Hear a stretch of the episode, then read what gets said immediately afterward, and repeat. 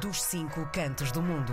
Desta vez decidimos uh, abusar da boa vontade do meu irmão, chama-se João Pedro Peixoto, vive em Oxford já há um monte de tempo e eu achei que fazia todo o sentido hoje ligar-lhe para conversarmos um bocadinho nesta edição dos Cinco Cantos do Mundo. Meu querido irmão, boa tarde, bem-vindo à tarde da RDP Internacional. Boa tarde, obrigado pelo convite. Bom, vamos lá então tentar perceber uh, há quanto tempo é que tu vives em Oxford, no fundo, para tentarmos também perceber uh, uh, qual a tua ligação também ao espaço, não é? Eu vivo em Oxford fez 5 anos em setembro. Quer dizer que quando quiser ter passaporte inglês, já posso. Uhum. Então já és considerado um cidadão britânico, é isso? com sotaque, não é? Sim. Mas sim. Muito bem. Bom, um, ehm, o que se tem falado muito nos últimos dias no Reino Unido é a tempestade que está a assolar as Ilhas Britânicas. Tens sentido isso no teu dia a dia?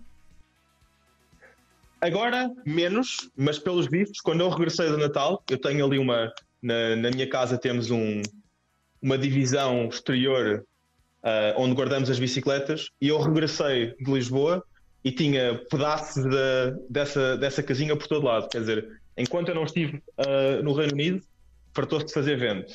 Sim. E agora, andar de bicicleta é desaconselhável. Porque está muito vento, é isso? Porque está muito vento. Sim. Mas as pessoas habitam. É pão de todos os dias aqui, não é? Sim. Eu, o que eu li é que havia zonas que uh, havia cortes de energia e isso uh, uh, chegou a acontecer em Oxford ou a vida normal apenas com mais chuva e mais vento? É isso. Aqui em Oxford não se notou tanto, mas houve, houve sítios de, de, Inglaterra onde sim, onde houve cheias e cortes de eletricidade. Sim. Bom, uma das uh, características de Oxford é exatamente ter a universidade, que é uh, subejamente conhecida, mundialmente conhecida, e se nós em Portugal temos este hábito de escolher a palavra do ano, qual foi a palavra do ano na Universidade de Oxford? Da, o, o prestígio da Universidade de Oxford trouxe-nos uma nova palavra, a palavra Reese, que vem de carisma, que é uma pessoa que tem que, que fala bem, que é carismático, e pronto, essa foi, foi a palavra de 2023. Sim, não existia no dicionário, é isso? Foi inventada para esta. Não existia. Exatamente. E, e, notas agora que os teus colegas uh, uh, falam desta forma, utilizam este vocábulo? Eu acho, eu acho, eu acho que, aliás, Oxford está tão à frente que a partir do momento em que saiu com a palavra do ano, o pessoal deixou de usar. Deixou de usar. Sim. Deixou de usar. Muito Já era demasiado mainstream. Sim. Uh, há muitos portugueses na, na, em Oxford? Há, há em todo lado. Desde uh, do café a médicos. E o que me dizem é que o português é muito trabalhador. Sim. Uh, e, uh, e, na faculdade, sentes que também há gente que, que aproveita a passagem por Oxford para estudar? Claro, uh, aliás, é, nota-se muito que é uma cidade transiente, não é? Em que as pessoas estão cá uns tempos e depois abandonam. Eu, eu também vim para cá para estudar e depois acabei por ficar, mas nota-se muito que é uma cidade de estudantes Uh, é uma cidade em que está sempre pessoas a entrar e a sair. Sim. E há algum sítio em Oxford onde os portugueses se encontram, nem que seja para ver a seleção ou um jogo dos eh, grandes do futebol português? Eu, eu acho que não há um sítio particular. Uh, toda a gente acha que os portugueses vão andar no Nandos, que é uma frente Agora perdido-se. Frango de churrasco. Sim. Uh, mas, francês, mas português há em todo lado. Sim. Sim. Uh, tu estás a dizer que uh, aquele, aquela coisa é mito, não se encontram no Nantes para, se, para, para estar juntos, é isso, não é? Não, mas, mas, mas bem, de vez em quando aparecem. Muito bem. Bom, quando nós estávamos a preparar a, a, a, nossa conversa, a decidir os assuntos que podíamos trazer, falaste-me numa campanha de, de vinho feita para, no fundo, para o público britânico, não é? E é uma, é uma campanha que uhum. não nos deixa em, em, bons, em bons lençóis, pois não? Quer dizer, não nos, para, se, para nós não nos deixa em bons lençóis. Para eles até nos deixa, porque uma das coisas que os britânicos são conhecidos por serem terríveis é fazer vinho bom. Sim. Então o que acontece é o, o vinho que deve ser uh, de pouca qualidade, que é um, para, para tentar ter uma linguagem apropriada para a rádio, deve ser enviado para aqui. Uh, o pessoal põe assim um, uma imagem de um elétrico de Lisboa e cá está, puma, vinho, vinho português, uh, que nem sequer tem rolha, é assim uma coisa de Plástico. uh, desatarrachar, uh, e não é grande coisa. Mas isso é, é o vinho português, o vinho caro português é pior do que o vinho mau português em Portugal. Sim, muito bem.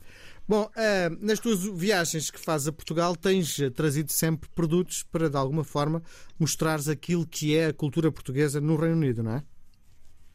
Aliás, isso é uma coisa recente. Eu deixei de ser estudante e agora recebo um ordenado e então comprar uma mala de porão para, para viajar faz, faz, menos, faz menos moça. Então é uma das coisas que tenho feito é trazer mais coisas para mostrar que, o, que é que, o que é que nós fazemos em Portugal. E agora do Natal trouxe uma data de coisas. Trouxe Ginja, trouxe RF, trouxe Porto Uhum. e andei a partilhar. Sim, CRF, deixa só Ah, dizer às está pessoas, deixa-me só explicar às pessoas o que é CRF. CRF é uma aguardente, provavelmente uma das aguardentes Não mais. precisas de explicar, Miguel. Bom, vamos lá então tentar que, que me expliques eh, qual a experiência dos britânicos, dos ingleses de Oxford quando são confrontados com verdadeiras eh, produtos de qualidade nacionais. Então é assim, para já, se depois fazer bacalhau à brás, eles têm uma espécie de, uma- de um ataque cardíaco de estás a pôr batatas de pacote num- numa refeição. Ah, e pronto, não, não, é, não, é, não é uma coisa a que eles estão habituados. Também o que eu descobri é que, ah, pelos vistos, um peixe inteiro, ou seja, assim uma dourada, grelhada e aberta, não é uma coisa que eles estão habituados. Quando eles veem um peixe inteiro assim a ser servido, nem sequer percebem muito bem. E, e quando eu lhes digo que carapaus até a cabeça como, ah, eles acham que eu sou, sou um bocado estranho. Sim. Já agora deixa-me partilhar com as pessoas. Há um vídeo que, eh, do meu irmão, muito bebezinho, a comer a cabeça, as cabeças do peixe, não é? que é uma coisa extraordinária, já desde muito pequenino. Como é que foi a tua adaptação à cidade?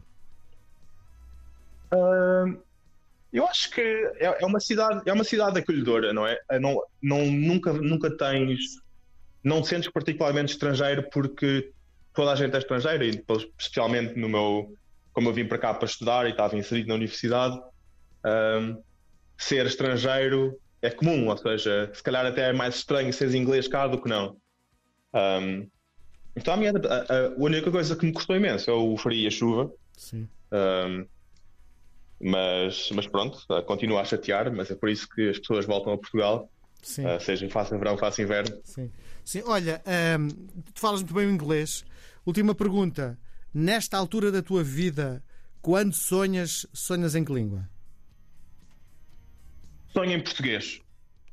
Uh, às vezes estou a sonhar e estou a tentar para lembrar-me da palavra, da palavra correta, porque isso é uma das coisas que é português já não sou fluente, tenho que, que andar à procura, Sim. mas, mas continua a ser a minha língua instintiva. Também a contar, na, a- se estiver a contar na cabeça, estiver a jogar às escondidas e estiver a contar, é em português.